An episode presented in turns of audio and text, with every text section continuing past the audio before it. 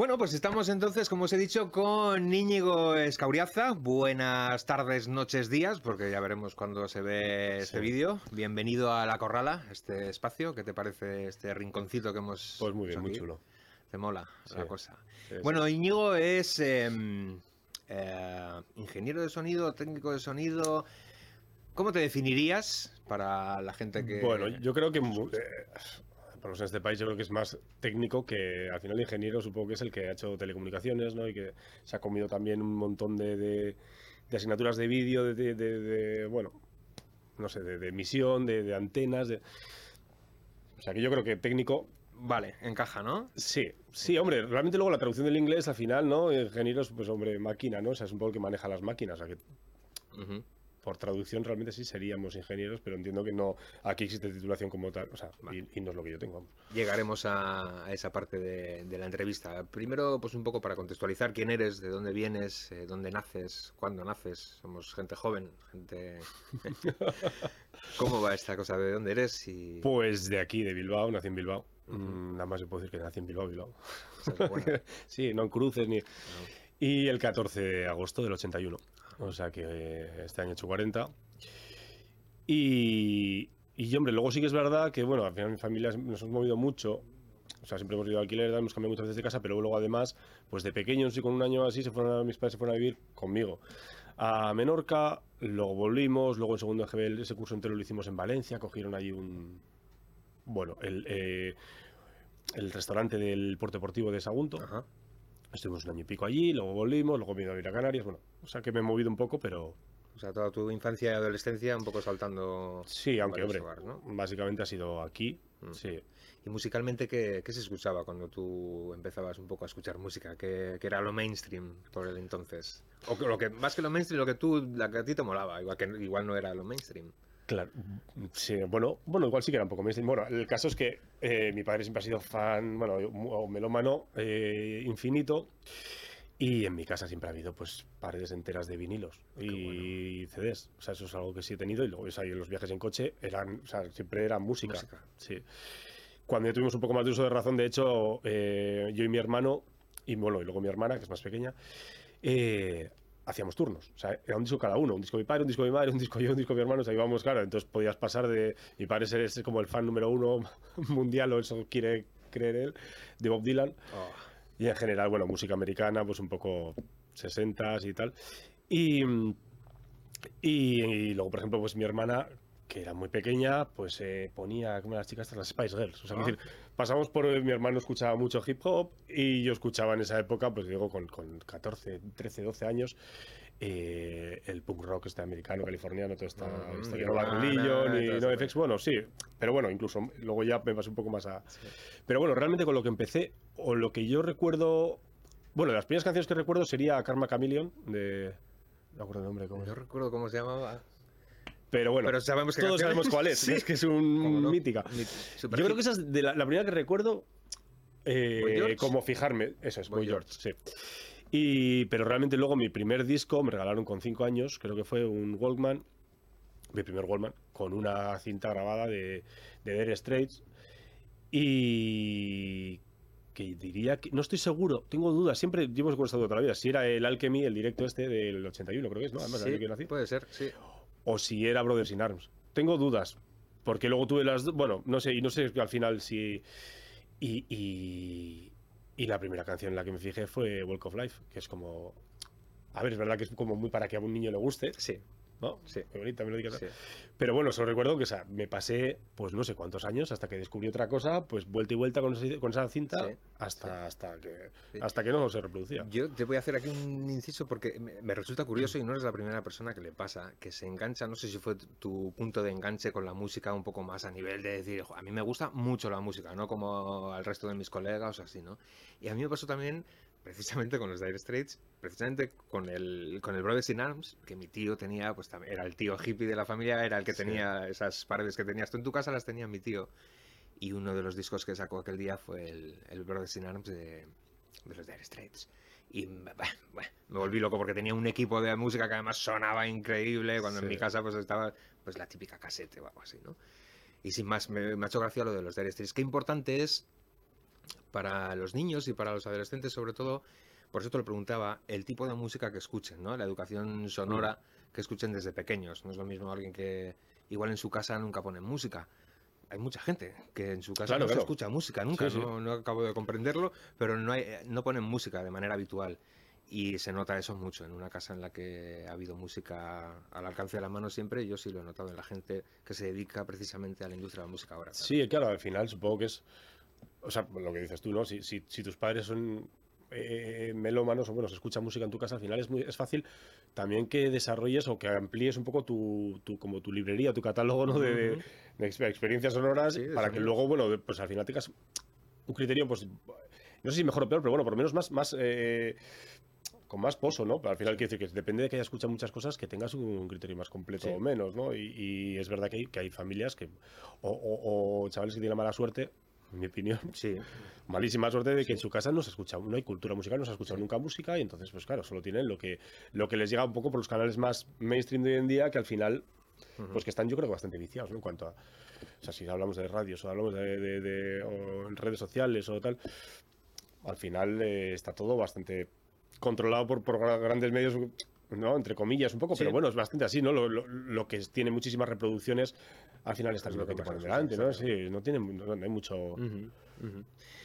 Muy bien, y mm, ¿cuándo o cuando tienes recuerdo de decir, "Joder, a mí me gusta esto de la música, pero ¿te fijabas en el sonido? O sea, o escuchabas la canción y disfrutabas la canción como un melómano más, o ya desde pronto, desde temprana edad, ya te empezabas a fijar, "Jo, esto suena un poco raro, aquí hay un pequeño no sé qué, o No sé, esta producción es... Lo primero que me fijé también igual porque al ser Dire Straits pues fue la guitarra.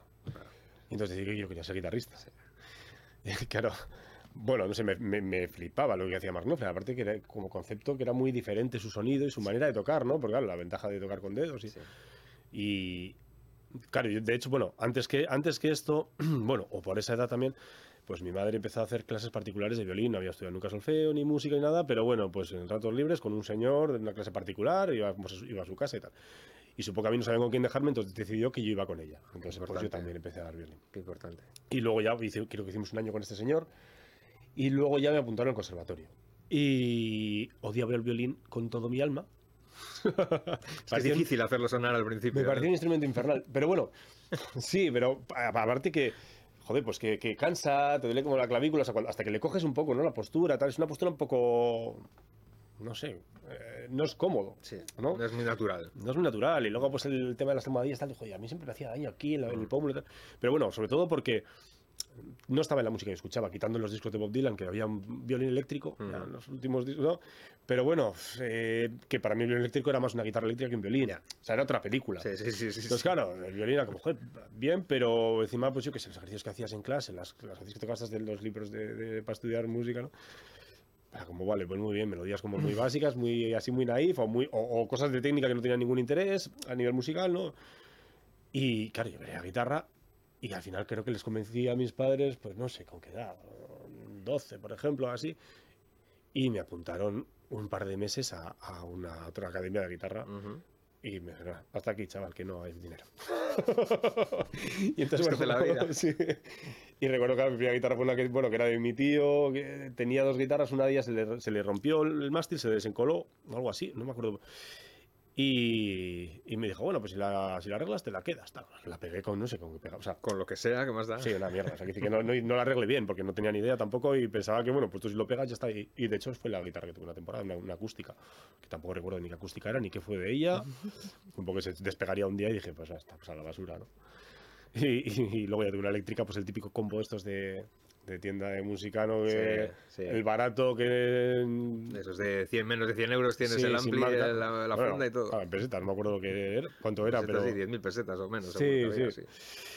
Y nada, y eso los tiré mucho tiempo. Lo que pasa es que luego es verdad que, bueno, pues no sé si por vagancia, porque realmente quizá yo creo que tampoco tiene una especial habilidad, pues ha quedado como una cosa de, de hobby y no explotado más allá que... Ujú. También supongo que más adelante en el tiempo descubrí, pues que igual mi, mi faceta era más al otro lado de, Sí. de esos botones que, que como intérprete, ¿no? Eso, es- eso lo acabo. ¿Y cuándo es tu primera experiencia ahí en el mundo detrás de, de- de los botones, como dices tú? Pues a ¿Por ver... qué? ¿Y cómo surgió? De repente, ¿cómo te ves Sí, de repente mm, controlando Lo he pensado muchas veces y no, no tengo muy claro en, el, en qué momento. Sí recuerdo que, por ejemplo, bueno, pues mi, mi familia, mi padre y mi madre toda la vida siempre han tenido bares, tal, o, o restaurantes, ¿no? Bueno, o sea, que llevaban y curraban ellos. Y me acuerdo que pasaron de tener, cuando era pequeño, tenía un restaurante que estaba cerca de la ría, eh, que se llamaba La Estrada, y, y era, un, era bastante grande el local, y había un piano, de vez en cuando hacían como conciertos de piano, hacían que, luego campeonatos de ajedrez, no sé qué tal. Bueno, el caso es que había, tenía unos cuantos altavoces de madera, bueno, como mi padre era muy melómano, pues siempre habíamos tenido como equipos de música y demás. Ujú. Y entonces cuando cerraron ese, no recuerdo si pasó a uno de Bilbao en el que estaba contratado, entonces que no era, su, no era suyo el local y él iba a currar, sin más. El caso es que todo ese equipo pues, se fue para casa. Y entonces pues mi padre, pues eh, teníamos un salón así un poco amplio, cuadrado y tal, y pues había puesto los altavoces con el equipo de música, el, el, tocadiscos, tal, pero estaban los altavoces por ahí. Y entonces pues un día, un, un- no sé, unos días que estuve yo solo, tal, bueno, pues vi todos y, joder, y claro, había oído lo del cuadrafónico. y digo, bueno, pues esto es conectarlos todos, hacer un cuadrado, ¿no? Sin tener ningún, ni idea ni de- del concepto del cuadrafónico, que realmente claro, son cuatro señales independientes, no es que conectes dos veces está, ¿no? línea, ¿no? Todos seguidos. Pero bueno, el caso es que puse todos alrededor del salón y tal, hice una, una flipada y, y estuvo así montado el equipo. claro, digo, digo, ¿y esto? Y digo, no, pues tal. Y la verdad es que sonaba, a ver, sonaba bien. Es decir, bueno, claro, te sentabas en el sofá y joder, pues sí que es verdad que era envolvente de mentira, pero. pero y, y eso estuvo puesto así, pues todo lo que yo recuerdo haber vivido en esa casa después. Entonces, pues no sé, a lo mejor eso es un primer, eh, Sí, era una claro primera aproximación, ¿no? A friquear con altavoces y con cosas. Luego también de pequeño, pues eh, yo desmontaba todo lo que fuese electrónico, todo lo que caía en mis manos lo desmontaba. Pues creyendo que podía montarlo y hacer un dispositivo mejor. O sea, que decir, no sé, la mayoría de cosas obviamente no las conseguía montar o no arreglaba nada. O, bueno, algunas cosas sí que arreglaba, yo qué sé, pero bueno, me gustaba abrir y ver tripas y esto. Entonces, quizás esa parte también del mundo de la electrónica, pues al final también cala un poco, ¿no? Ahora, ¿cuándo empecé realmente o cuándo decidí lo del sonido? O trabajar con grupos. Tu primer grupo en el que tuviste que sonorizar, igual era tuyo, o un proyecto no, tuyo no, propio. yo, tuve, yo tuve un grupo que fue como un. Nada, un tonteo con, con la parte de intérprete de la música. Bueno, Aparte, que decir, aparte de las audiciones cuando estudiaba, ¿no? Me tocó hacer un par de audiciones de violín, luego Sí. de la guitarra, tal. Em, pero luego montamos un grupo con, un, con mi vecino, con el que siempre tocaba la guitarra y tal, que al final pues bajamos a- en el barrio y tocamos las dos acústicas y tal, pero sin voz, nada, o sea, tocamos un poco por, por el placer de tocar, sin ninguna pretensión. Sí componíamos algo, pero también era como casual o fortuito, pues que a veces en vez de tocar, vamos, vamos a tocar no sé qué canción, pues, eh, joder, mira que acorde, o mira que no sé qué, y, toca- y improvisábamos o componíamos alguna cosa que luego se quedaba ahí, o sea que tampoco fue a ningún sitio. Mm. Y una temporada sí, sí tuvimos un grupo, cuando descubrimos que eran las guitarras eléctricas, con un chico de Verango, no me acuerdo ni cómo se llamaba, porque no le he vuelto a ver nunca después, la verdad. Pues eso, hace muchos años ya. unos cuantos. Iba, está pensando en 26 años. por ejemplo, ¿no? 27, porque igual no teníamos ni 14, sí, por ahí. Y, mm, pero nada, duró unos meses, hicimos un par de canciones y ahí se quedó. O sea, que por esa parte realmente no. Supongo que el cambio así grande, supongo, a nivel de esto, eh, que vino porque, bueno, yo me independicé muy joven, me independicé a los 17 años, me fui de casa, mis padres se separaban, bueno, fue un poco todo así como un cisma. Y yo me fui, en cuanto pude, me fui de casa, tenía una novia, nos fuimos a vivir juntos. Ujú. Y, me- y cuando eso, pues yo curraba de lo que hubiese. O sea, que decir, he trabajado desde de repartidor, de mensajero, de limpieza de industrial, de, bueno, yo qué sé, jardinero. O sea, he currado Había de, comer. de todas, de- sí, un poco de lo que fuese. No tenía ningún interés en nada en concreto, realmente, más que lo que hacía falta para, para pagarte el alquiler y comer. Y eh, unos años después, eh, con esa filosofía de vida un poco de nada, ¿no? Bueno, también supongo está bien haberla pasado, porque Claro, te, da, aprende te da mucho, sí, claro. te das luego valorar un poco otras cosas, ¿no? Lo que es cuando te gusta hacer algo, ¿no? Me fui a vivir a Canarias y con otra chica con la que salía y ahí ya sí que mm, fue un poco frustrante por un lado porque bueno era como vivir todo el día en chancletas y hay buen tiempo y sol ¿no? y playa que a mí me encanta el mar y bueno eso era una gozada pero claro recuerdo que un año y medio que viví allí solo vi un concierto porque no había yo vivía en el sur de Tenerife pues anticultura o sea que en este sentido no Sí, sí, en, sí, en- sí. en oferta cultural me refiero ¿eh? no por a ver si no va a ver algún canario va- No. pero pero es verdad, o sea, sí había cultura pues más de club, de discoteca, todo esto, pero lo que es conciertos o actividades de este tipo, es que no, yo por lo menos me eché un amigo en el sur que iba de vez en cuando al norte, a la laguna, ciudad universitaria, en la que sí que había mucha más vida cultural y tal, Ujú. y tenía un programa de radio allí, entonces de vez en cuando me dejaba ir con él, colaboraba un poquito, a veces ni hablaba, pero bueno, por lo menos iba, estaba allí en la emisora, me veía el programa allí en directo y tal. Y luego con él, pues sí que hablábamos mucho de música y hacíamos pinchadas en su casa y compartíamos discos y tal. Eh, Pero bueno, el caso es que el concierto este, me acuerdo que fue eh, también en fiestas de Santa Cruz, me parece que fue, era, era el gran evento de un año y medio Ajá. y sin desmerecer a nadie, pero como el tope máximo era, me parece que fueron, fueron Marea, que estaba en ese momento, lo estaba Sí. petando. Qué guay, pero claro, era como, joder, es que esto es lo, a lo más que puedo aspirar. A ver, un concierto y medio al año, eh, ni siquiera nada internacional o nada de además de lo que un poco ahora mismo me llama a mí la atención, no me acuerdo que escuchaba por aquella época, pero bueno, un poco de todo. Pero no estaba esa oferta en aquel. No, no, no había. Eh, por lo menos ahí. menos, ¿eh? Cuando no sí, hay. claro, igual es verdad que viviendo en el norte, pues sí que había algo más dividida en la laguna, no lo sé, como a mí me quedaba una hora en autobús, Ya. pues tampoco era muy práctico. Entonces yo lo que sí que recuerdo es haber vuelto de allí, de hecho, ah, y en un cumpleaños mío, eh, coincidieron dos allí, uno coincidió allí, montamos como una super rave, encontré una casa en una, zona de estas de urbanización típica especulación inmobiliaria, había que había hecho una, una urba- una urbanización que estaba medio construir, que no había ido a vivir gente todavía, era el Palmar, estaba como una zona que era medio desierto, una carretera larguísima, que en la que no había nada. En la entrada había típico como esto de Marbella, ¿no? Un arco así que ponía el Palmar, una cosa estas horrorosas. No estaban hechas las aceras, ¿no? Y entonces llegabas hasta allí y había un desierto hasta el mar, pues no sé, un- algunos kilómetros, no sé Sí. cuánto sería, enorme. Y recuerdo haber estado una noche en una fiesta allí y le dijeron, joder, vamos a montar ahí, en mi cumpleaños hacemos una fiesta ahí. Y un amigo mío de allí, unos, unos cántabros con los que andaba siempre y tal, tenían un amigo que trabajaba en una empresa de sonido en Santa Cruz. Y este fue un- uno de los primeros contactos, porque ah, pues le invitamos a este y tal, que venga, no sé qué y tal. El tipo que venía dijo, vale, pues vosotros conseguís un generador y yo llevo un equipo de sonido. De puta madre. Ya tenemos, esto Bueno. empezaba a andar, ¿no? Qué buena. Y se trajo unos altavoces, se trajo platos, se trajo focos, se trajo un poco de todo. Y se trajo unos micros, entonces hubo gente que cantó un poco, pero pinchamos, tal. Entonces ahí ya me empezó a llamar un poco la atención. Pensé, claro, también igual descubrí un poco, hostia, este tío se dedica a esto. Sí. ¿No? O, O sea, existe esta profesión, ¿no? De sí, organizar porque yo este tampoco... Y de hecho pasa mucho cuando hablo con, Mm. con amigos o con conocidos o con familiares o con tal, bueno, la gente ya poco a poco yo creo que va dándose un poco cuenta, pero tiene un sonido, y, y de eso hay trabajo aquí, ¿eso qué- en qué consiste? Es como, joder, tú no vas a conciertos, o sea, si vas a conciertos no te has fijado que hay un tío, o bueno, o varios, por el escenario, en la mesa, tal. Ah, eso, claro, o sea, que la gente no tiene... Estoy generalizando un Sí. poco a lo bruto, pero bueno, Es, es uno de, por donde es, es precisamente porque quería entrar ahí a, a tu trabajo como técnico de sonido en un concierto, por ejemplo, porque precisamente es verdad que es cuando llegas a un concierto, antes de ver a los artistas, a quien ves es a un tipo ahí en medio que me está molestando porque los de atrás no van a ver nada, pero hay una persona o unas personas ahí en tiene el que estar medio. eso ahí, te dicen. Exactamente. Entonces, ¿puedes Sí. explicarnos un poco en qué consiste el trabajo de esa persona que está ahí en ese, en, en concreto, en ese, en ese sitio, en esa mesa, detrás de esa mesa? Bueno, a ver, supongo que la eh, en el origen, ¿no? O, o- o lo que debería ser la finalidad última y tal, o en esencia, yo creo que lo consiste en que por un lado pasar desapercibido, o sea, que si pasas desapercibido y la gente disfruta del concierto, quiere decir que está bien. Entonces, bueno, yo lo- como lo entiendo es al final. Bueno, luego hago, luego hago las Sí, sí. excepciones, ¿no? La- los paréntesis, pero. eh, bueno, que se traduzca lo mejor posible, pues al final, como cuando grabas un disco, ¿no? Lo que hace el artista y le llega al público. Al final. eh, claro, supongo que en el siglo XVI, los, los conciertos de, de- de- de cámara para la corte y tal, claro, que, que era un cuarteto de cuerda, iban a verle 20 nobles en una sala puta madre, con una buena acústica, tal, pues sí, pues funcionaba solo, ¿no? Claro, hoy en día, joder, pues si queremos que eso se democratice un poco, ¿no? Que puedan verlo mil personas, hace falta unos equipos para la amplificación, eso sí, es así. Entonces, supongo que una de las. Que, que- que la esencia básica es un poco esto, ¿no?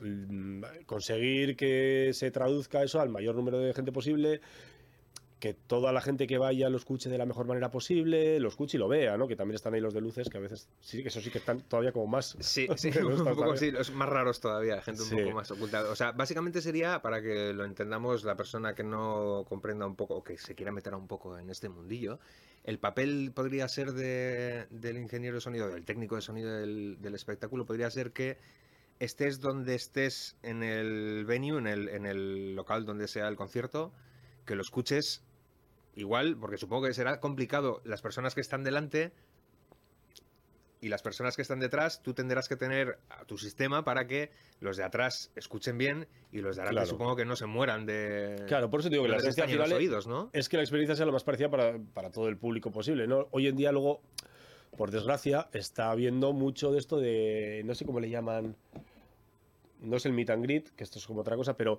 eh, la Golden, no sé cómo le llama, bueno, pues a la gente que se sienta más cerca, al final lo que no deja de ser Sí. una VIP, ¿no?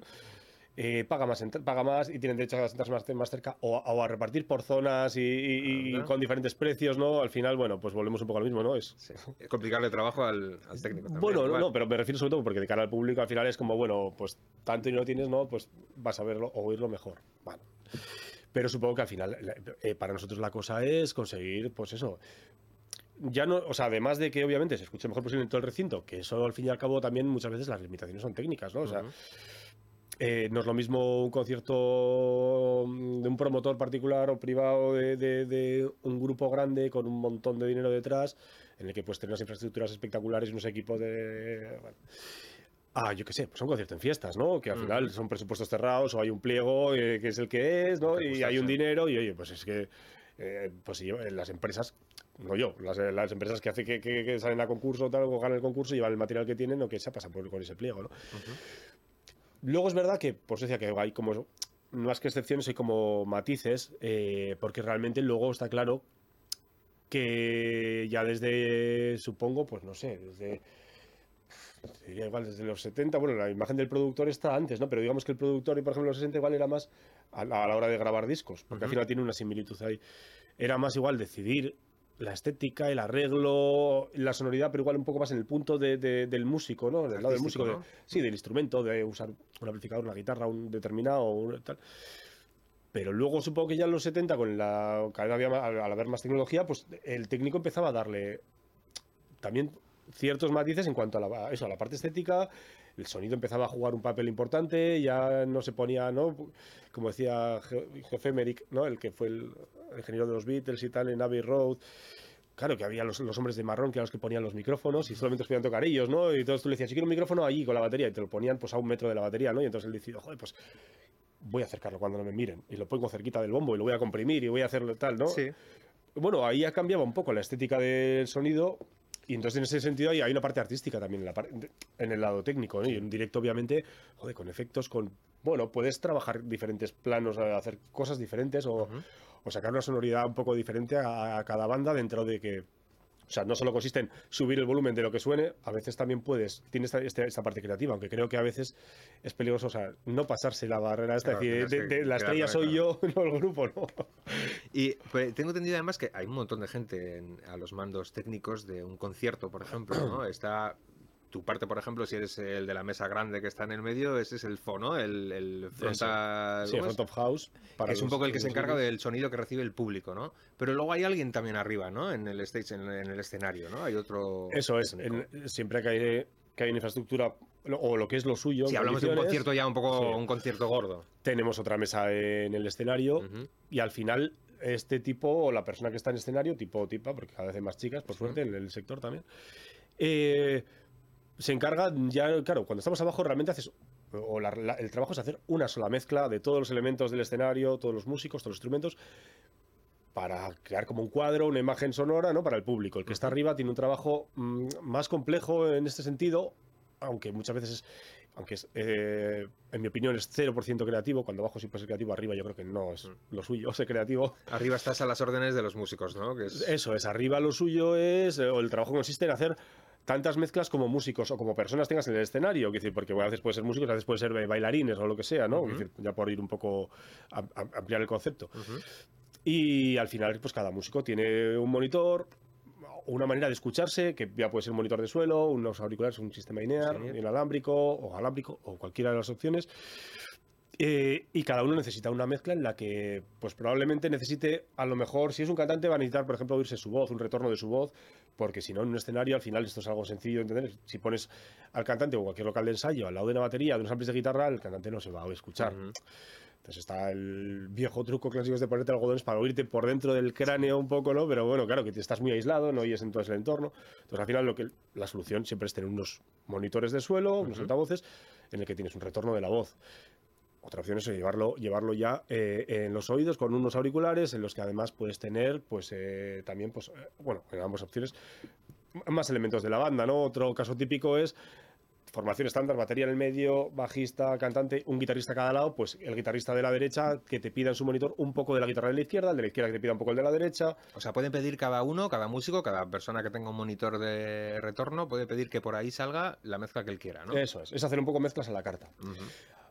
Aquí también, como en todo, ¿no? Hay un poco varias maneras de trabajar. Yo creo que un poco lo suyo, o la parte que, en la que puede ayudar un técnico, porque muchas veces, o a veces, hay músicos que tienen muy claro lo que necesitan escuchar, hay otros que tienen muy claro su sonido, pero no tienen tan claro a lo mejor eh, eh, cómo estar cómodos en el escenario.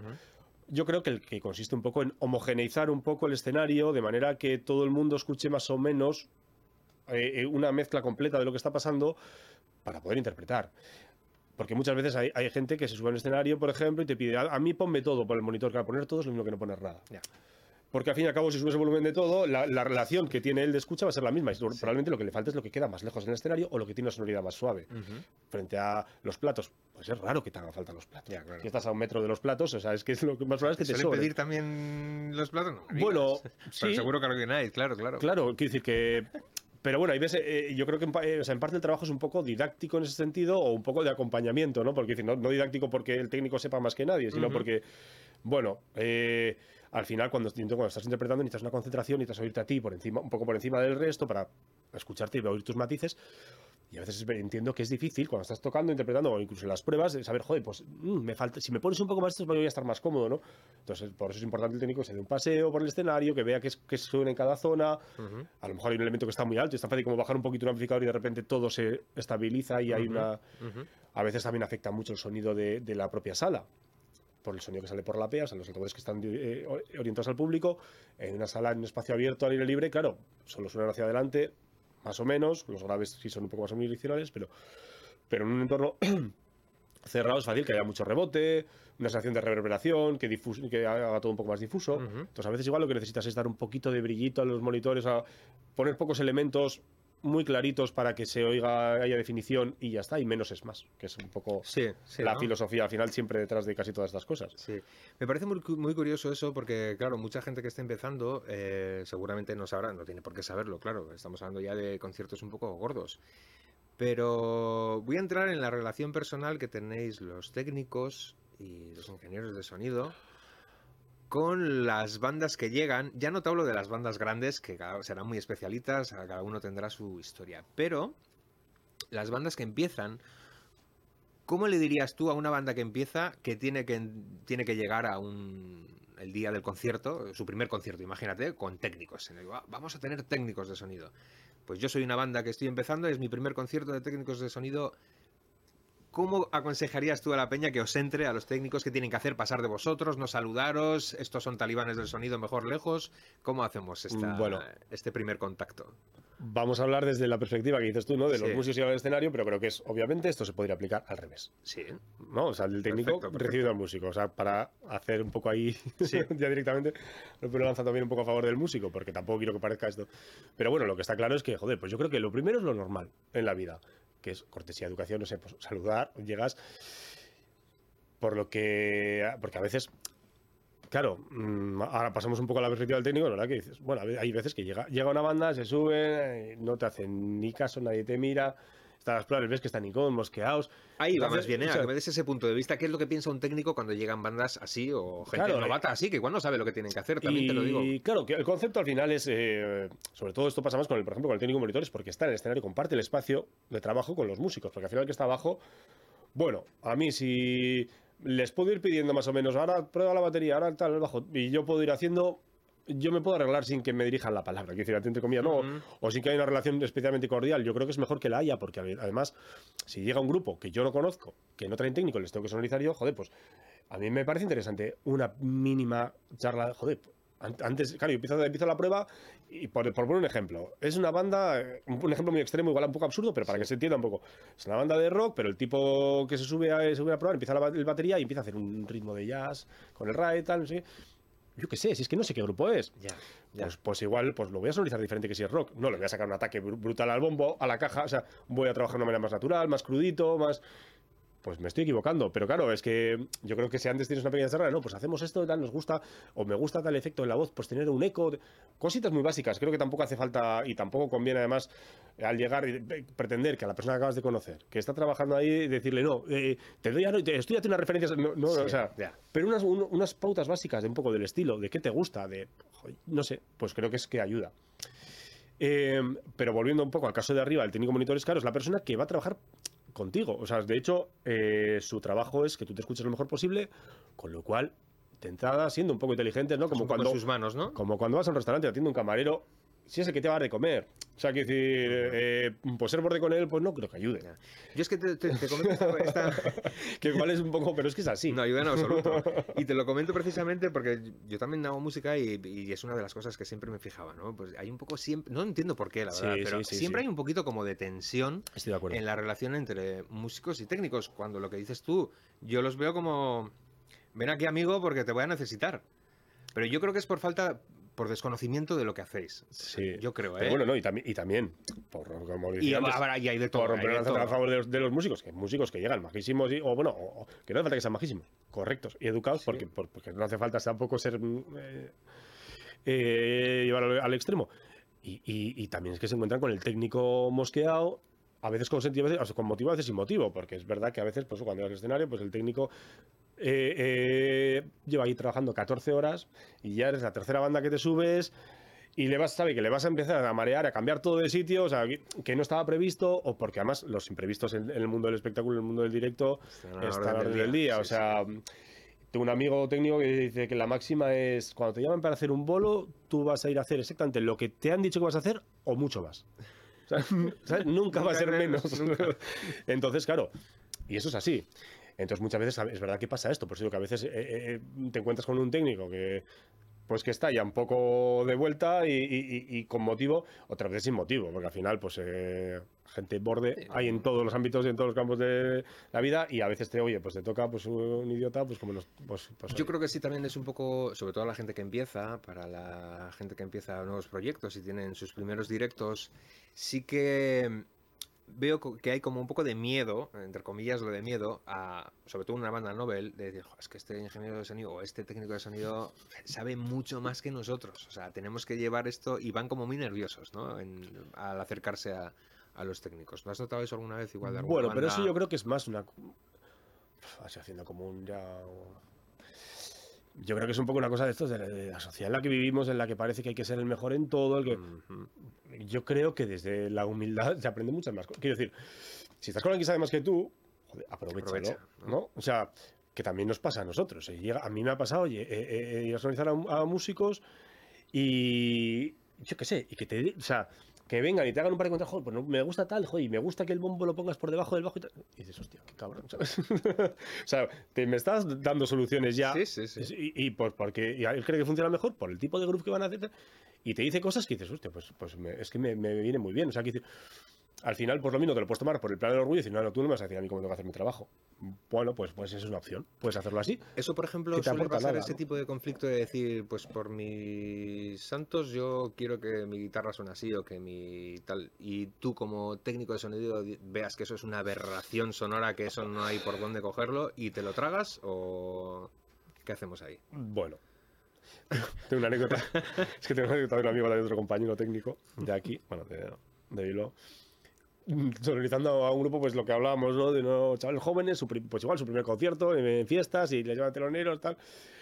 Y claro, pues que a lo mejor nunca han sacado instrumentos del local, pues el sonido que te pones en el local muchas veces, si tienes un local muy pequeño tal, obviamente no, no va a funcionar cuando estés al aire libre. O sea, que Claro. no es un buen sonido la mayoría de las veces porque no te oyes bien. No, no es un problema de que no sepas, es un problema de que un local muy pequeño, con una batería, unos amplis, no sé qué, para que te suene la voz, a veces tienes unos sonidos puestos en el ampli que son completamente deformados de una guitarra, ¿no? Para que funcione. Y luego ya es un escenario, pues pasadísimos de agudos, porque si no suena una bola, ya es un escenario, claro, o, sea, no te digo ya si eso, si es al aire libre y, no, y ya no hay una sala que, que interfiere, que moleste, y es un sonido horroroso, le pones un micro delante, claro, y dices, joder, esto es una chatarra absoluta, ¿no?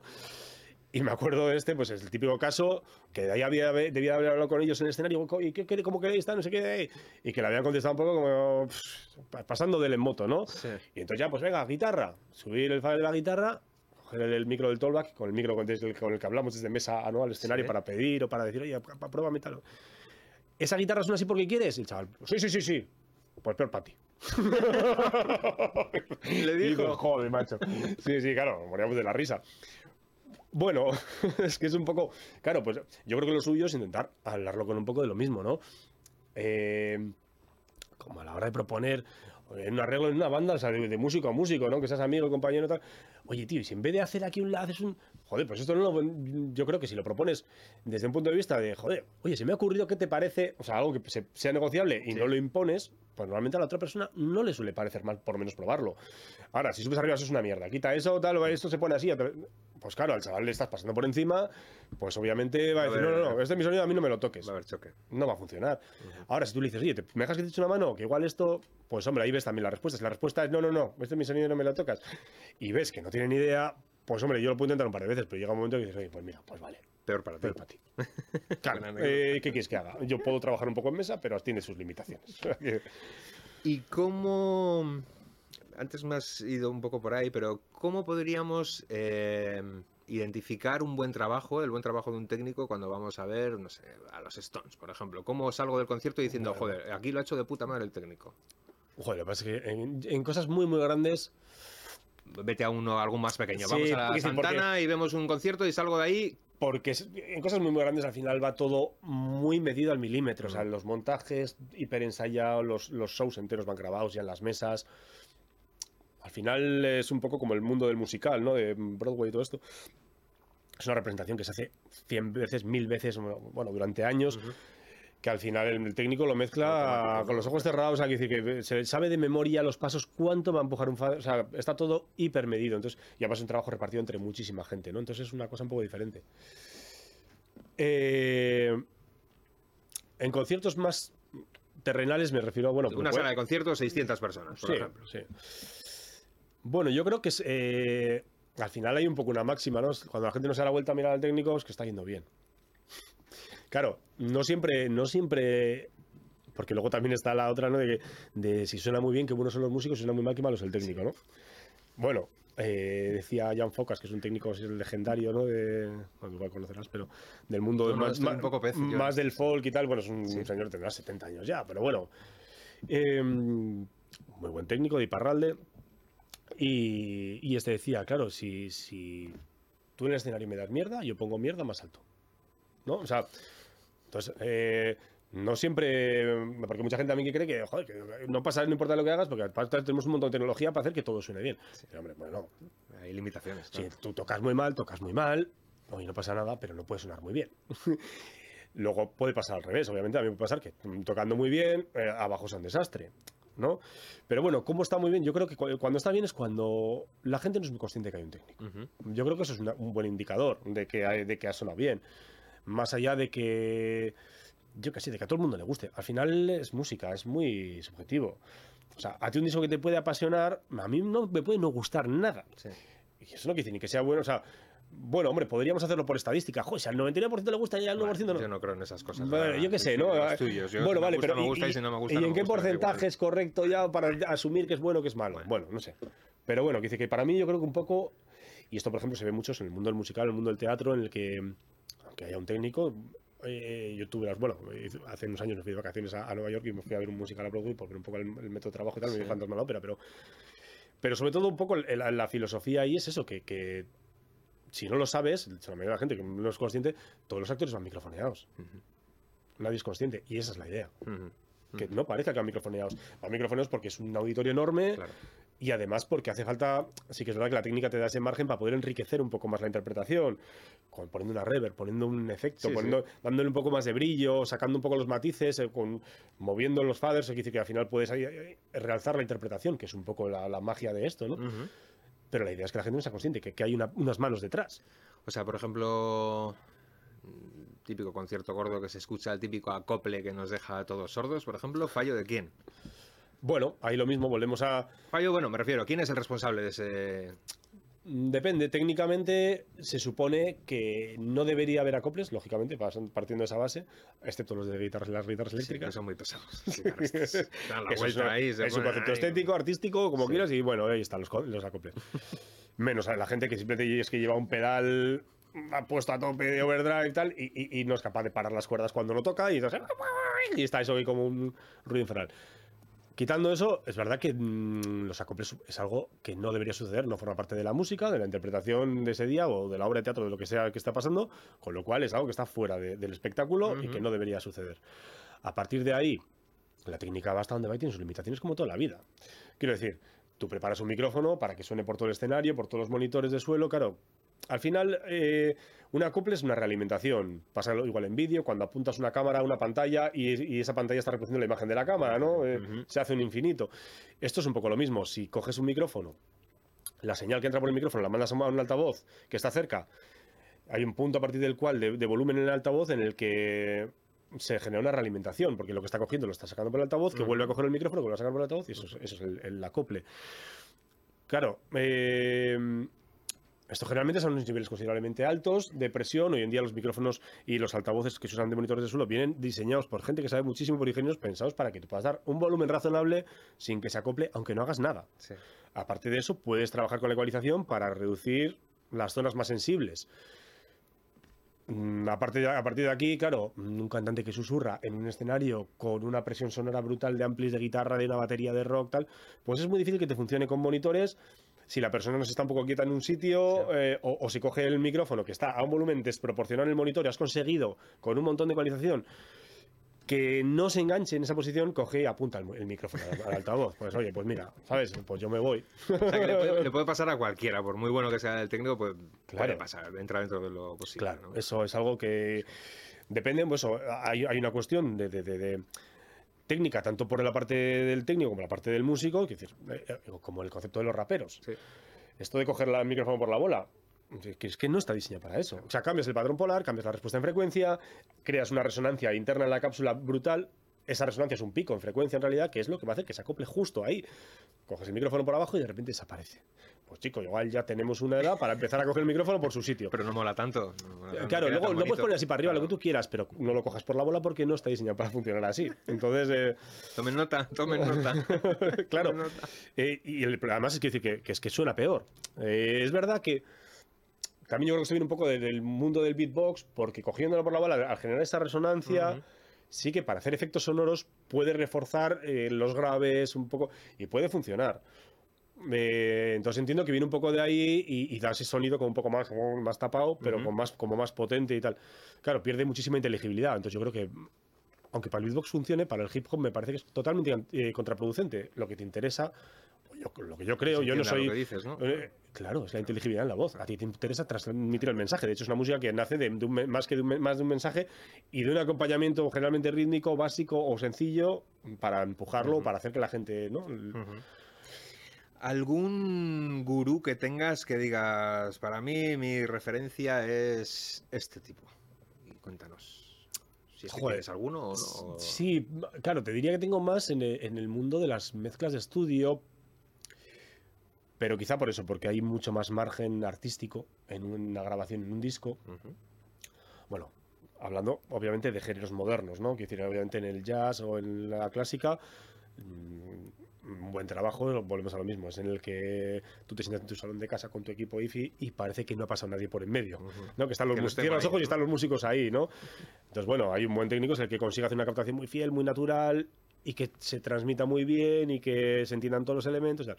Pero en el rock, cuando digo rock, digo a grandes rasgos, la, la música moderna, Sí, pista bien, por pista. Sí, lo que es la música moderna, hay una gran parte de tratamiento que es eh, estilístico y además eh, hay, hay mucho, muchísimos grupos que han pasado la historia precisamente por crear sonidos, bueno, como todo el mundo de la guitarra eléctrica, ¿no? Con todos sus pedales, etcétera, por crear sonidos que no existen en el mundo real, ¿no? O, la- o- o reverberaciones de espacios gigantes para una voz eh, que tiene que sonar, o, o al revés, ¿no? O, un- o una reverberación de, de- de un sitio muy cerrado, muy claustrofóbico para una voz intimista en una balada, o yo qué sé, cosas de estas que en el mundo real no, no suenan si, si vieses una interpretación con ellos en el local o, o en una- un espacio, ¿no? Ajá. Eh, entonces creo que hay más, más margen para ser creativo, para entonces tengo más, soy más, o sea, tengo como más eh, gente al- que admirar en el mundo de De la producción- de la producción y de la de la grabación, que grabación. del mundo del directo también y también es verdad que por desconocer también un poco el mundo del directo a, a- a grandes técnicos, pero al final porque currando en conciertos lo que hago- más hago es eh, hacerlo yo. Bueno, sí coincido con gente, gente que me gusta mucho con mezcla aquí, que es con la que coincido. Claro, seguro que, o sea, con. Hombre, bueno, luego trabajando, trabajo en una sala aquí cerca, en la Santana 27, es de los orígenes, y coincido con muchos técnicos extranjeros porque hacemos muchos bolos. eh, sobre todo, pues los géneros, eh, lo que vienen suele ser metal, ¿no? Que son fans incondicionales, Sí. entonces hacemos muchos de estos. Y ha venido gente muy buena, también ha venido gente muy mala de fuera, que también tenemos muy endiosados a, a los Sí, guiris. eso suele pasar, sí, suele pasar. Y ojo, hay gente aquí muy buena. O sea, quiero decir, mm, vivir en USA o en según qué país no, no te da automáticamente, o hacer giras internacionales muy grandes con producciones muy grandes, no te hace automáticamente bueno. Hay gente que viene que es muy buena Sí, claro. y hay gente que le ves y que dices, yo me siento aquí al lado a ver cómo hace la prueba y cómo hago hacer el bolo, porque me- así, ¿sabes? Bueno, fijándote ¿no? en maneras de trabajar o en. Sí. O, yo qué sé. ¿Y alguna banda o algún proyecto en el que te gustaría currar? De "Joder, me encantaría hacer esto antes de morirme de jubilarme. Joder. Ya, son- estas son preguntas que es verdad que, aunque me lo comentaste, no la pensé mucho y pensé, esta tendría que pensarla, porque es como muy grande, ¿no? Porque claro. Hombre, pues un grupo. Aunque pienses que no vas a. no, es imposible que lo haga, pero me Ah, no. encantaría poder hacer esto. Ah, Claro, yo habría hecho de Pink Floyd, pues eh, menos el muro, todos los discos. Encantado. Sí, ¿no? bueno, es como para mí el, el- los grupos más importantes de la historia, uno de los grupos que fue de los que he sido muy, muy fan, ¿no? Porque es como, bueno, siempre me gusta pues, la parte de la música así como un poco oscura o, o- o, eh, sinfónico, ¿no? Todo este rollo. Eh, también me gustaría mucho, pues yo que sé, hombre, así puestos ya a flipar, pues yo que sé, eh, hay un grupo que me habría gustado mucho que es Porcupine Tree, que también es verdad que es muy Pink Floyd en, en muchas ocasiones. Eh, no lo sé, no sé, supongo que tendría que pensarlo, porque Sí. sí, pues hombre, muchísimos grupos, ¿eh? digo, estos que es un poco como el, el, el top de irrealizable, bueno, Porcupine Tree siguen tocando, pero bueno, o sea, es, o sea, es un poco obviamente, ¿no? Pero alguno porque digas, eh, "Jo, es que estos llevan una parafernalia terrible, se lo montan en el escenario, que tienen un show que te va a dar mucho no, hombre, trabajo. por ejemplo, disfrutaría mucho haciéndome a, a, Airburne. Los australianos estos que es un Sí, poco, son un poco ACDC, ¿no? ¿no? Pero, pero porque es un vuelo que es pura energía en la que es al revés. No hay mucha... O sea, son dos guitarras eléctricas, además Sí. montan 10 amplis cada uno, suenan 8 de los 10. O sea, el, el volumen de escenario es desproporcionado y es toda actitud. O sea, es subir todo, ponerlo a un volumen Ya quemarlo. no absurdo, pero pasándote un poco de lo que sería lo razonable, ¿no? Y, y estar en la mesa, o sea, disfrutando, sintiendo un poco la energía directamente, pues eso de, pues hombre, con ese tipo de grupos es yo creo que con cosas con las que más disfrutas. Al, al final, los que tienen mucha parafernalia o una puesta de escena súper compleja o tal, en el punto, o sea, desde la perspectiva técnica, muchas veces supone mucha más concentración a pequeños detalles, a cuestiones técnicas que te permiten menos igual di- disfrutar del bolo de una interpretación. Al final, bueno, como para un músico, ¿no? No es lo mismo tocarte un repertorio súper complejo, elaborado tal, que tocarte unos cuantos temas de rock que son más fáciles de ejecutar, pero en los que sabes que puedes estar corriendo por el escenario. ¿eh? Sí, sí, Claro, disfrutar más. claro. Es muy divertido. Claro. Pues bueno, pues hombre, pues grupos de estos, claro, pues, digo Airborne porque han venido varias veces a la sala y, y les he atendido varias veces, aunque traen, traen su técnico, pero como, joder, le echaba yo a este, ¿sabes? y me pongo, porque no es difícil de hacerlo, pero, y, y- y claro, y es esto de poder subir todo, Y venga, saco, Y, guapo, guapo, claro, ¿no? Que me tiemblan es- hasta los. claro, y es muy pantalones. disfrutón. Ahora, pues yo qué sé, pues sí, hay, hay miles de grupos que me gustaría, claro, sí, o con los que he disfrutado, que decir, muchos que me ha tocado hacer, ¿no? Por ejemplo, Lo más, lo más complicado, el tipo de música más complicada de llevarles el sonido al género. jo, no sabría. No te voy a decir la clásica porque estamos hablando de sonorizar a mil personas, pero típico de estilos, el rock, por ejemplo, o el folk, o el punk. Sí. que- Quizá, quizá sería. ¿Dónde tienes más trabajo? Ahora que has dicho el folk, pues estaba pensando, joder, no sabía qué contestar, pero quizás sí sería el folk. O cosas de, de, de- de, mm, pues eso, metal moderno, sinfónico, en la que, lo que hablamos antes. Hay mucha parafernalia, hay, hay bandas que vienen con un listado de canales, ¿no? El Rider, que no sé si luego Sí. tienes cuenta de hablar, ¿no? Que es al final un listado de canales, unas especificaciones de lo que requiere o necesita el grupo para hacer el, el- el espectáculo. Que bueno, pues pones pues, todos los instrumentos, qué micrófono te gustaría tener en cada uno de ellos, etcétera, ¿no? Entonces hay bandas de, de- de modernas en las que joder, te ves unos estados de canales de 40 y pico, 50 canales. Al final hay que hacer, hay que sonorizar todo eso, que ninguno te dé problemas, que todo encaje en el puzzle, en el cual a veces, claro, quieres que suene muy grande y para hacer que suene muy grande tienes que hacer las cosas suenen un poco más pequeñas, porque no caben todas, Claro, ¿no? claro. En, en- en el cuadro, ¿no? A veces estas cosas sí que son complejas, muchas veces eso se suele llevar no solo ensayado, sino además pues de un vuelo a otro o en el caso de, ser posible, si es una cosa muy elaborada, llevarte tu mesa de mezclas en la que tienes el show ya grabado, porque suelen ser cosas en las que si no la prueba requeriría mucho tiempo para matizar tanto, o en la que a lo mejor tienes cambios entre canciones que vas- llevas grabado en diferentes Sí. presets, digamos, en la mesa. O sea, auto- todo automatizado para, para no tener que hacer estas cosas. Para, bueno, para poderte centrar un poco en, en- en- en la parte artística que suponga, pues, eh, subir un poquito el suelo aquí, la voz, aquí acompañar, no sé qué, aquí. O sea, en, en- en hacer que fluya un poco y en, y en que se transmita bien. Más que estar pendiente de De todos la los pequeños. de esta pista en concreto Claro. que es, tiene que ser tal. Teniendo en cuenta que además cada día puede cambiar sutilmente y tendrás que hacer reajustes de todas esas cosas, pero que por lo menos llevas una base construida, porque si no puede ser una locura. Entonces, igual esto, o el folk, porque suele requerir muchísimos instrumentos con sonoridad débil o poca, una sonoridad eh, pequeña, con un montón de micrófonos muy sensibles. Entonces suele generar eh, situaciones en las que tienes que hacer sonar muchos instrumentos con, eso, con, con una sonoridad muy, muy débil y, y- y en la que, joder, los, los márgenes que tienes de cuánto puedes amplificar, a veces estás muy cerca siempre de los acoples, o es muy delicado, cualquier cosa que muevas un poquito cambia porque al final tienes, yo qué sé, pues un buzuki con que no tiene una pastilla, cualquier instrumento de estos que, que suena un poquito, que y si no, te- no, no tiene pastilla, con un micrófono de condensador, que te está cogiendo ese instrumento, pero los Sí, tres de al lado también. demás, claro. Entonces, claro, hacer la mezcla a veces es, es difícil porque el equilibrio, si mueves uno, eh, cambias la relación entre, con- de varios, o sea, es un poco delicado. Entonces, yo creo que sí, sería igual un poco más complicado. Al final, el rock suele ser. Sí. Guitarra bajo batería, si o sea, hacer que suene la voz, que digamos que sería un poco lo difícil, por ser un micrófono el que tienes que darle mucha ganancia, o bueno, o ganancia, si, sobre todo si no es un cantante muy rockero, o sea, que de estos que grite muy, Es muy heavy. eso es. Cuando sea así, no, no suele ser un problema porque ya genera mucho, mucho volumen, con lo cual, lo que hablamos de los acoples, tienes mucho margen, no suele ser un problema. Pero bueno, hacer que la voz se entienda bien, porque al final lo demás, unas guitarras eléctricas y una batería, ya ha tocado fuerte todo, poniendo un micro delante y subiendo el fader, en principio va a sonar todo. Hablamos de que suene. Lo Sí. que suene bien o no, pues como todo, ¿no? Depende de ya muchos factores, pero. Vale. Y pues nada, ya casi terminando con la cosa, sí que me gustaría que le comentases a... Porque bueno, este podcast en principio va para gente que se dedica o que quiere dedicarse o que está pensando en dedicarse profesionalmente a esto de la música, ya a un nivel pues profesional, por así decirlo, ¿no?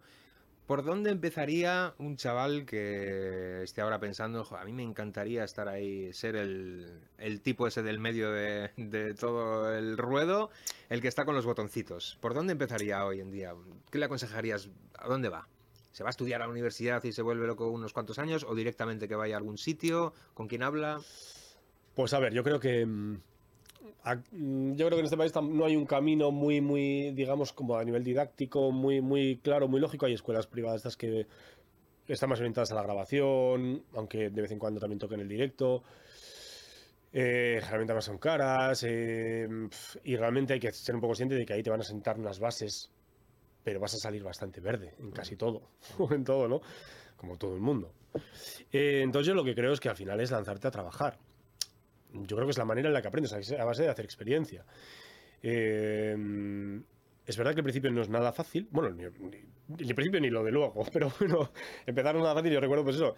Eh, yo sí que, yo estudié en, en Guecho, antes había, yo no sé si siguen, supongo que sí, había una escuela de teatro y durante unos años hicieron eh, cursos de un año de, para técnico de sonido, técnico de iluminación. Y yo lo hice, es verdad que era a un nivel bastante básico que servía un poco para sentarte un poco bases desde electrónica, conceptos de acústica, entender lo que es un micrófono, una pastilla de guitarra, yo que sé, cosas muy básicas que también de- requieren que tú tengas mucho interés. Y una vez te han dado como cosas muy básicas, tú empieces a, a- a informarte, a documentarte, a leer, a, yo que sé, a leerte, me da igual, manuales de equipos, porque al final se aprende mucho leyendo manuales de equipos, ¿no? O sea, es una manera, un camino. Pero claro, al final tienes que tocar las cosas. Y, y tocar las cosas supone pues trabajar en empresas de directo o en salas o donde sea. Y empezar también, no querer correr demasiado, porque al final tampoco es una. Tienes que tener primero las bases bien fundamentadas. Es decir, te va a tocar hacer pues mucho tiempo hacer escenario. El técnico de escenario es una figura que antes no hemos tocado mucho, pero que es igual de importante, sobre todo. Es verdad que en los bolos pequeños, la figura del técnico de escenario muchas veces lo puede hacer el de, el de monitores o el, el de monitores y el de, el de FOH. Subir y que es que el que cablea todos los micrófonos, hace un poco la disposición del escenario, ayuda a colocar los monitores, la corriente de escenario para los músicos para que se enchufen todos los amplis, todos los equipos, etcétera. Claro, esto puede parecer así, ah, es una cosa muy sencilla ya, pero cuando hay tres bandas seguidas, claro. eh, hay, que hay que planificar cómo vas a cablear esas tres bandas, porque a veces hay cosas que coinciden, cosas que no, en, en- en posición. Y eh, ver cuánto cableado tienes, cómo distribuir los cajetines, en los que conectar todas las, tus señales, que sea de una manera lógica, intuitiva. mm, Si algo falla, saber, rápidamente dónde está conectado cualquier cable para po- poder ir y cambiarlo y que el- el público no se dé cuenta que siquiera que ha habido un cambio de cables, que no se te vea tampoco mucho, que los cables no molesten para el paso de los músicos, obviamente no puedes estar los cables de cualquier manera, o sea, hay mucho que aprender en este, en este campo y especialmente en el mundo de los festivales, Sí. en los que se marca, prueban todos los grupos, pero luego se marcan todas las posiciones de cada de dónde va a ir todo, se saca todo el escenario, llega al siguiente grupo y luego se hace a la inversa. Volver a montarlo todo y tienes que acordarte dónde has puesto cada cosa, cómo iba cableada, con qué cajetín, hacer toda la distribución, apuntártelo en papel. Bueno, es un, trabajo bastante más Eso duro. para que veáis los nuevos, que las relaciones de la que hablábamos antes con los técnicos, pues que sepáis que llevan ya un montón de tiempo, seguramente ese día, haciendo esas cosas. Igual eres la tercera banda o la cuarta y es la tercera vez o la cuarta que tienen que Mm. cambiar el... Sí, por dice que entonces la figura de, de- de- del técnico escenario muchas veces está como muy denostado. Es como el suele ser el, el- el chaval más joven, ¿no? El, último que ha entrado, que es por, no es el camino antes de tocar mesa. Tienes que entender cómo está toda la infraestructura de un escenario, para Sí, empezar. pero ¿cómo llega ahí un chaval que dices, ya, pero vale, ¿y ¿yo cómo me meto ahí? Que le eche un poco de morro un día en un concierto y se acerque a ti, que estás allí, oye, ¿te puedo ver un poco cómo haces? O, o Bueno. sienta mal a los... No es tanto que siente mal, es que normalmente en un concierto no tienes tiempo. claro. No tienes tiempo. No, y no, no por estar trabajando, ¿eh? Hay gente que te viene con, o sea, si te viene con eh, educación y un poco de esto, porque hay gente que te viene de cualquier manera. Que Sí, a mí me ha pasado en un concierto, sonorizando un concierto. Venir gente, los típicos borrachos que andan por ahí, claro, fiestas entre las ondas, el escenario, el, el control y tal. Y verte gente, ponme una de estopas, pero ¿cómo que te ponga? Si que, es que yo no pongo música, que están ahí, no estoy tocando músicos con instrumentos de verdad, ¿sabes? Pero ya, ya, pero ponme una de estopas, que, que no, que yo no, no entiendes nada. O sea, vete, sigues al escenario y si te suena la flauta, te la tocarán, no les sabrás a ellos, pero yo no, yo no pongo música. O sea, bueno, pues que te pasan cosas de estas, como gente que vienes en el control, se te metes y te sienta ahí contigo, y dices, o sea, eh, ¿qué haces? yo no voy a tu puesto de trabajo a sentarme con. O sea, no sé. Ahora, si vienes de otra manera, pues, pues supongo. Lo que pasa es que es verdad que en un bolo. El concepto de un bolo, eh, tú sales del almacén, digamos, a montar un equipo, etcétera, y desde que sales, eh, de casi podríamos decir que ya vas tarde. O sea, es una, es una carrera contra reloj llegar a, llegar a un bolo, porque no sabes, suponiendo que todo vaya bien, hay una hoja de ruta en la que está pensada para que tengas un rato para parar a comer, pero más o menos está todo muy medido los tiempos. ¿Por qué hay que ajustar los tiempos? ¿Por qué? Pues porque te puedes llegar a hacer jornadas de 24 horas. Claro. Yo lo máximo que he hecho es una jornada de 25 horas, que es una vergüenza. Y eso pasa, hay que decir, en este país especialmente, Sí. que se hacen jornadas absolutamente absurdas, por varios motivos. Es verdad que dices, joder, pues di que no quieres. Ya, claro, pero- claro. Yo, eh, obviamente, ya no las hago. Eh, las he tenido que hacer y se siguen haciendo. O sea, quiero decir que esto no es una fantasía. ni a la es- gente que empiece es seguramente esas cosas de las que no se habla, pero esto debería estar muchísimo más vigilado por inspecciones de trabajo, etc. O sea, no tiene ningún sentido que se hagan jornadas de, de este tiempo. O sea, sí hay que hacer, porque a veces, claro, es verdad que un bolo requiere un montaje, una espada de sonido, un- el concierto en sí mismo, o un evento corporativo, me da igual, que a veces es incluso peor, más una recogida, cargar el camión, volver. Claro, eh, pues a lo mejor hay que empezar a plantear que se hagan varios turnos. Que, o sea, quiero decir, es que esto habría que empezar a poner soluciones. Lo que Mm. no tiene mucho sentido es, es que pasen estas burradas. Joder, Pero bueno, no ha habido hasta ahora legislación vigente, ni. O sea, hay muchas cosas que, que- que mejorar en este ámbito. De hecho, bueno, con la pandemia, pues en- por ver una parte positiva, ha servido para, para que se forme un sindicato de, de técnicos de espectáculo, que se llama Tecnicariok. Y, Os y vi bu- bastante activos en redes, ¿no? Por- Sí, bueno, yo sobre fechas. todo al principio luego es verdad que estaba un poco superado con, con muchas cosas porque me Mm. coincidió con la apertura del estudio. Ha sido un año un poco locura y, y es verdad que ahora lo sigo un poco ya desde más desde de manera un poco más pasiva. O sea, que hay gente que se lo está currando, que Sí. no me quiero atribuir ningún mérito No, porque, porque no lo tengo. Pero, pero bueno, está sirviendo, o sea, es que espero que sirva pues para que se está intentando ya redactar un, un convenio sectorial que no había, pues para que estas cosas empiecen a dejar de pasar, porque hasta ahora el, el- el plan es que tú vas a cualquier ayuntamiento que tal, y te viene el, de- el concejal de turno o el que está allí de encargado de las fiestas, ah, pues siempre se ha hecho así. Esta es la frase con la que se soluciona todo. Ya, pero es que no hay toma de tierra, ya, pues siempre se ha hecho así, ya, pues yo no te lo voy a hacer sin una toma de tierra. Yo no quiero que se electrocute nadie, ¿no? Y hay una normativa y tampoco quiero ir yo a la cárcel porque alguien se electrocute como yo, yo he conectado. Ujú. Bueno, todas estas cosas deberían ir, ir- ir pasando un poco, bueno, a lo que iba, que me despisto. Eh, teniendo en cuenta cómo es el trabajo, que alguien se te acerque y te diga durante un bolo que le enseñes es, es- es- una, una quimera. Es no- no- no es- yo creo que el camino más lógico es buscarte todas las empresas que hay por aquí de espectáculos, de sonido, y ya no solo de espectáculos, porque puedes aprender mucho en empresas, me da igual que hagan desde eventos, congresos de cualquier tipo, o sea, porque tenemos como muy idealizada la música, pero la cosa es empezar a tocar equipos, entender cómo funciona el escenario, cómo se cablea, cómo se cablean los equipos, cuáles son los procesos de trabajo, el orden de los montajes, de los desmontajes, la importancia de cada elemento, por qué se ponen las cosas de una manera en un sitio. O sea, hay mucho que aprender, porque la gente, claro, cuando no sabe, es como, no, no, pero quiero tocar mesa. Ya, bueno. Es que llegar. para llegar a eso hay que hacer mucho, hay que entender mucho antes, porque si no, o sea, coger atajos como todo en la vida no, no, no funciona, ¿no? Si no entiendes cómo funcionan cosas más básicas, pues te, vas a- te van a salir problemas el día que estés organizando y aunque sepas cómo funciona una mesa, si no sabes lo que está pasando en el escenario, pues mucho- muy probable que vayas a tener problemas. Ya. Entonces yo creo que ese sería un poco el camino. Eh, pero bueno, sobre todo tener mucha inquietud, ser autodidacta, no hay mucha trampa que hacer, o sea, intentar aprenderte todo lo que veas, de todo lo que puedas, no sé. Ser curioso, ¿no? También eso es importante, Sí. ¿no? Que te interese mucho el... Sí, el hacer y tocar, o sea, haciendo y, y tocando es como, como, se, como se aprende más. Está, no quiero decir que no esté bien, de paso, estudiar algo. Hoy en día también, de hecho, bueno, tienes en, en Erandi, en Lando hay cursos de, de sonidos, que también se toca parte del directo, parte del estudio, pues puede estar muy bien hacer esto para... Bueno, al final vas a aprender algo de electrónica, de acústica, de, vas a tener unos equipos que, a los que poder acceder seguramente allí, una mesa, unos micrófonos. Eso también está bien, claro. Está muy bien, está muy bien. Pero hay que, hay que hacer.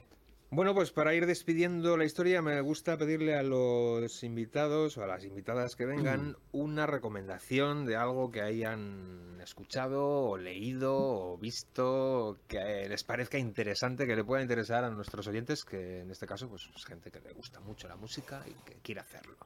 Algo que mole, que digas, "Puf, Pues esto mira, me mola mucho. A mí me gustó mucho el libro este que, que he comentado antes, el de. Es que lo leí hace. no- Bueno, hace poco, pero hace tres años. Pero bueno, el de Geoff Emerick.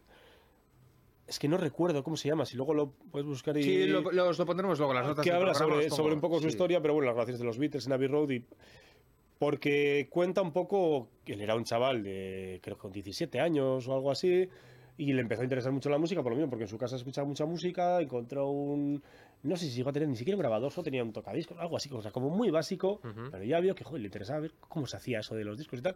Y se fue a echar un currículum a varios estudios, entre ellos Abbey Road, y sonó la flauta, y entró a poner cafés, y de repente, eh, bueno, sonó la flauta, igual en esa época todavía era un poco más factible porque trabajaba mucha gente en los estudios, ¿no? Pero de repente un día mm, falló el técnico que estaba allí y, la ses- y le tocó hacer una sustitución y la sesión que había era los Beatles. ¿No? Y entonces, pues es un poco, te cuenta un poco su aprendizaje con ellos y eso yo creo que está- es interesante porque incluso para gente que no es técnico, que sin saber mucho, explica los conceptos de una manera como muy llana para que lo entienda aficionados a la música, vamos, no habla desde una perspectiva técnica de cosas muy...